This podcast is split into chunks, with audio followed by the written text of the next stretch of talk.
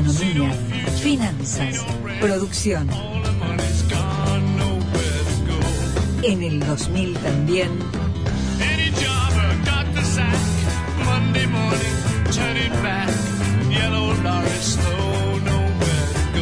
Gustavo Sánchez Romero. Apuntes de caso interés.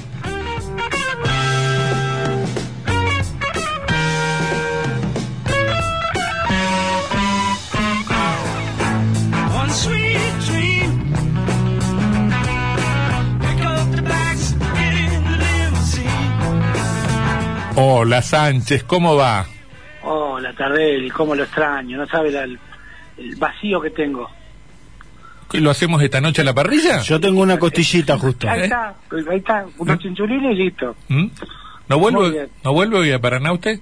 Sí, sí, a las 20 estoy ahí, por supuesto. Si, si, quiere, compartimos una cerveza, con todo gusto. ¿Quiere que comamos un, asadito? Me, me pidió Ojeda que lo invitemos también. Bueno, bueno, mm. bueno, ningún problema. Lo, eh. conversamos fuera del aire porque la gente, mucha gente que nosotros porque somos kirchneristas y podemos acceder a, al asado y todo eso. Usted será kirchnerista. Este, pero, que queda fuera de todo Pero mm, hablando de quedar afuera, me dijo mm, me dijo Jeda, Jeda recordó el último sábado, el último asado que compartimos en su casa.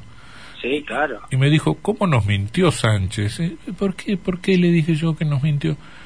Porque decía que tenía que la chimenea eso tenía un tiraje extraordinario y que no no no había olor. Dice dice que llegó a esa casa que se bañó ah, tres días tres días seguidos y a las Bermudas no le pudo sacar el olor a humo dice. Ah, habla así habla como habla ver y valga la mm.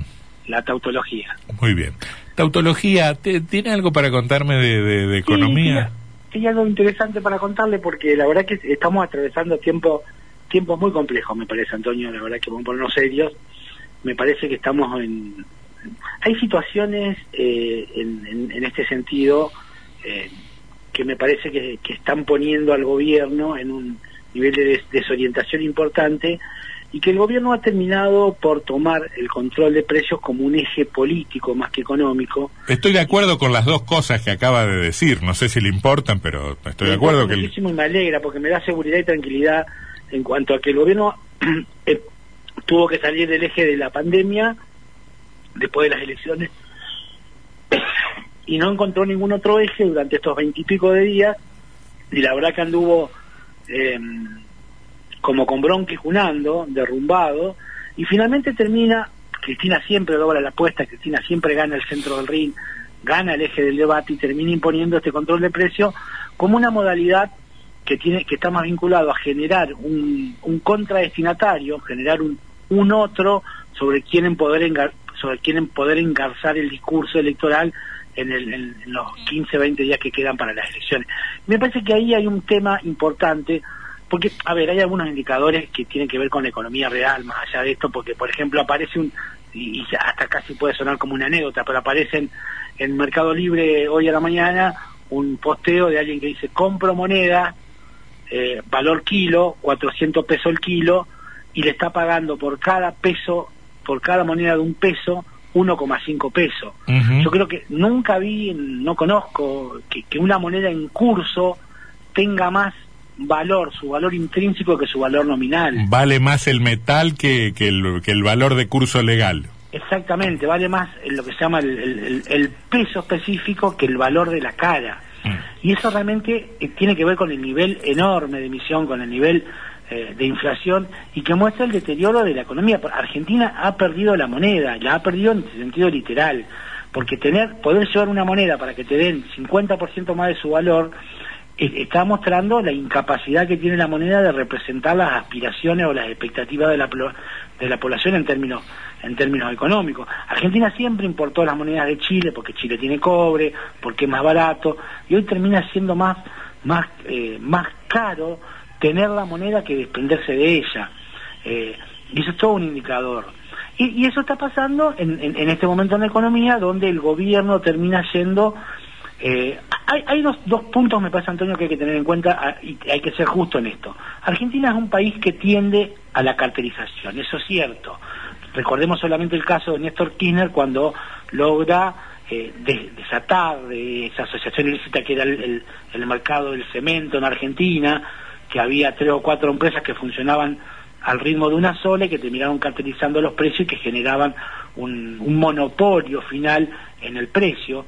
Pero eso no, no, es, no es tan común, porque en realidad eh, Argentina tiene eh, en, su, en su vasta de, extensión geográfica y en su diversa estratificación social, distintos mecanismos para ir eh, viendo cómo se va regulando el precio. Hoy hay un debate planteado por Roberto Feletti acerca de la rentabilidad de las empresas. Mm. Y habla, habla Feletti de dos hipermercados, de dos cadenas, que están hablando sobre el 30%.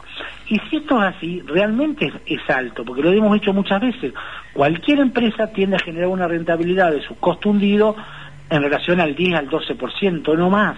En general las empresas están por el 5, el 7% como ley de su rentabilidad, que es decir, aquello que tienen invertido lo que ganan por, por, realizar la actividad económica durante todo un año. Ahora, Gustavo, como vos bien decías, el gobierno difunde estos guarismos porque necesita por lo menos diluir su cuota parte de responsabilidad en el fenómeno inflacionario, entonces los enemigos pueden ser Molinos o este o Arcor o, o, Ledesma. Eh, la pregunta es ¿qué ocurre con esos márgenes de rentabilidad y de ganancias cuando la política no necesita poner en el banquillo de los acusados a nadie? Claro, por eso digo que esto es una decisión claramente política que va a durar lo que va a durar el proceso preeleccionario, porque si, si es como dicen las encuestas y el, el kirchnerismo, el gobierno, la alianza de gobierno, termina perdiendo, se va a producir una diáspora, un, un una paralelogramo de fuerzas no concurrentes que van a estallar por los aires y vamos a ver cómo se redirecciona el Perdóneme, me, me repite, paralelogramo de... Fuerzas no concurrentes. ¿Qué es lo que estamos viendo hoy? Oh. no, ni, me interesa lo que viene. Yo ya quedé asombrado con el paralelogramo de fuerzas no concurrentes. La geometría de la política. Exactamente. Hoy tenemos una geometría que no tiene una directriz, porque la alianza de gobierno está realmente fragmentada, no sabemos quién manda, no sabemos cuál es el discurso. Y esto va a, si, el gobierno termina perdiendo, como todo como indican las encuestas, eh, a posteriori del, del 15, vamos a encontrar un escenario muy complejo que me parece que, es el, que vuelve a ser el turno de los gobernadores. Digo, bueno, pues esa es una discusión política porque me parece que hoy eh, está hasta en tela de juicio la posibilidad de un acuerdo con el fondo y lo, que implicaría para la economía, porque fíjese que hasta los sindicalistas están pidiendo volver a la inversión, volver a la, a la producción, a la cultura del trabajo.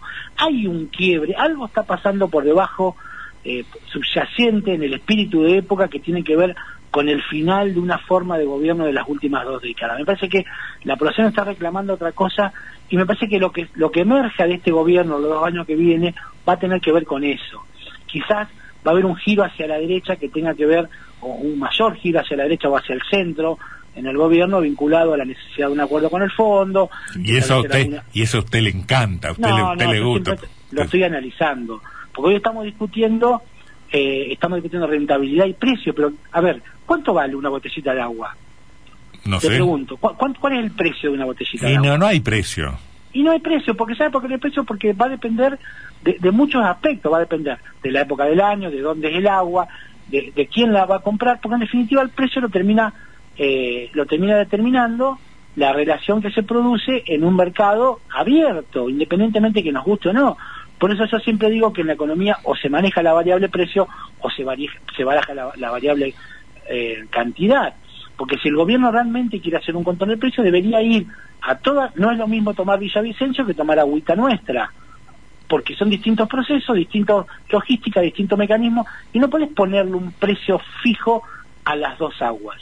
Entonces digo, me parece que, que ahí lo que hay que determinar, por eso se llama costo marginal, no es lo mismo eh, dice Kachanowski, la primera porción de pizza, la segunda porción de pizza que la tercera cuando yo no tengo hambre. No es lo mismo esa botellita de agua en la maratón, en la procesión hacen Camparaná, que son 90 kilómetros, y, aparece un tipo vendiéndome un agua, o en una maratón, así estoy en mi casa y la tengo en la heladera. Bueno, cuando, cuando, cuando dé el ejemplo de la pizza, diga, no es lo mismo la primera pizza, la segunda pizza y la tercera pizza cuando ya no tengo hambre.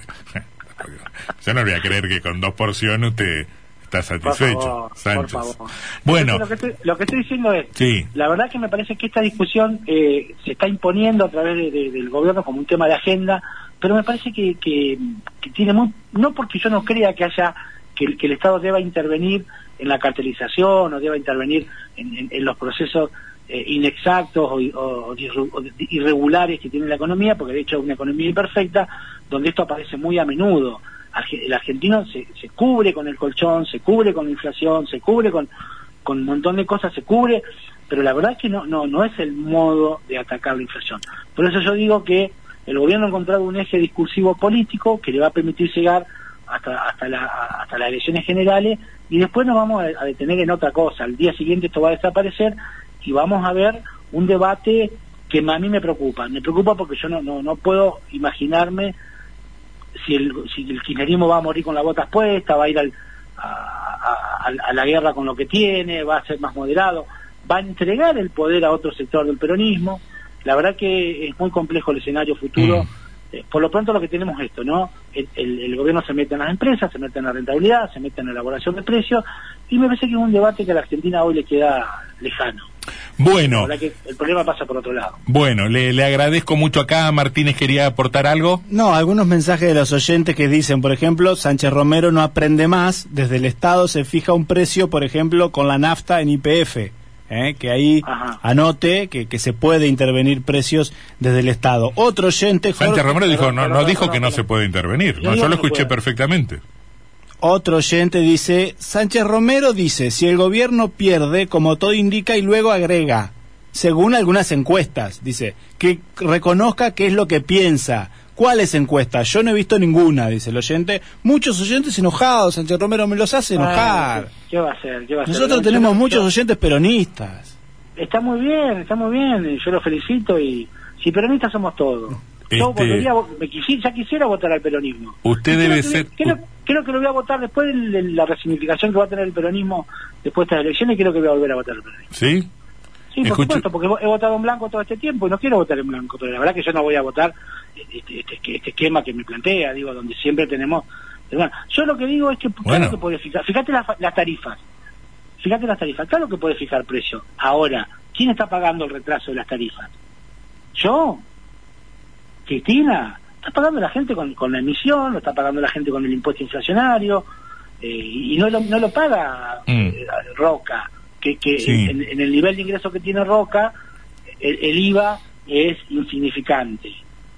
Lo está pagando eh, los sectores asalariados. Por eso los sectores le dieron más, más le dieron la espalda, porque están viendo otra cosa, independientemente de si les guste o no a algunos, lo que estoy diciendo es lo que está marcando la lectura de las elecciones pasadas. Yo no quiero que gane ni que pierda, no, me- no me dedico a eso. Bueno, estimado amigo, este mm, le, le No, mando llámeme, llá- llámeme luego si quiere comer algo. le mando le mando un abrazo, este tengo tengo tengo ganas de hacer sociales con ustedes, ya me, me lo pide Emilio, me lo pidió el Bueno, Toto, me lo pidió Ojeda. Muchas gracias, ¿eh? muchas gracias. Bueno, le mando un abrazo. gusto. Chau, chau. Abrazo, Antonio.